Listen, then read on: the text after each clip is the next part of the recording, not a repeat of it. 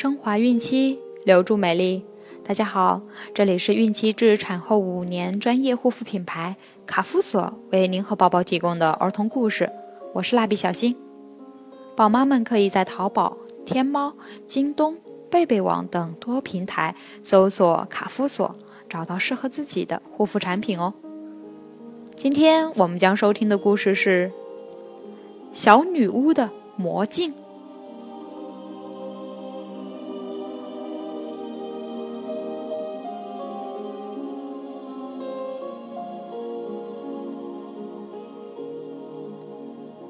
小女巫朵朵整天不高兴，她不是皱着眉头，就是撅着嘴巴。妈妈想让朵朵高兴，只好把藏在箱底的魔镜拿出来给她玩。魔镜，魔镜，我想看到一座美丽的花园。朵朵喊道。于是。魔镜里便出现了一座美丽的花园。魔镜，魔镜，我想看到海底世界。于是，魔镜里便出现了海底世界。朵朵的脸上这才露出了笑的模样。她整天拿着魔镜照呀照呀，一刻都不肯放下。可是有一天，魔镜突然坏了。不论朵朵想看什么，魔镜里出现的永远是一只流着眼泪的小怪物。朵朵又不高兴了，嘴巴又撅起来了。她把魔镜拿给妈妈。妈妈说：“这是因为一只小怪物住进了魔镜里。”如果把那只小怪物请出来，魔镜就会恢复正常了。可怎么才能把小怪物请出来呢？真是烦人！朵朵小声嘟囔着。朵朵皱着眉头对魔镜喊：“小怪物，你快点出来！”小怪物不出来。朵朵又对小怪物念了好些咒语，可小怪物还是不出来。朵朵生气了，一脚把魔镜踢到了床底下。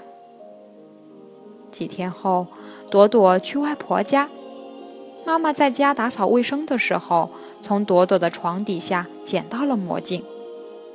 小怪物还在魔镜里面，它还在不停的流泪。妈妈知道小怪物流泪是因为心里难过，就对小怪物笑了笑。小怪物看到了妈妈的笑容，一下子就觉得心里很温暖。他一点儿都不想继续待在冷冰冰的魔镜里了。于是，嗖的一下，从魔镜里飞了出来。小怪物飞出来之后，拉着妈妈。来到了门前的草地上，他一会儿扮鬼脸，一会儿翻跟头，把妈妈逗得哈哈大笑。太阳落山了，朵朵就快从外婆家回来了。妈妈连忙跟小怪物说了几句悄悄话，于是小怪物嗖的一下又飞回到了魔镜里。朵朵回来了，妈妈告诉她，如果她不皱眉头，也不撅嘴巴，而是在脸上挂着甜甜的笑，很快他就能得到两份很神秘的礼物。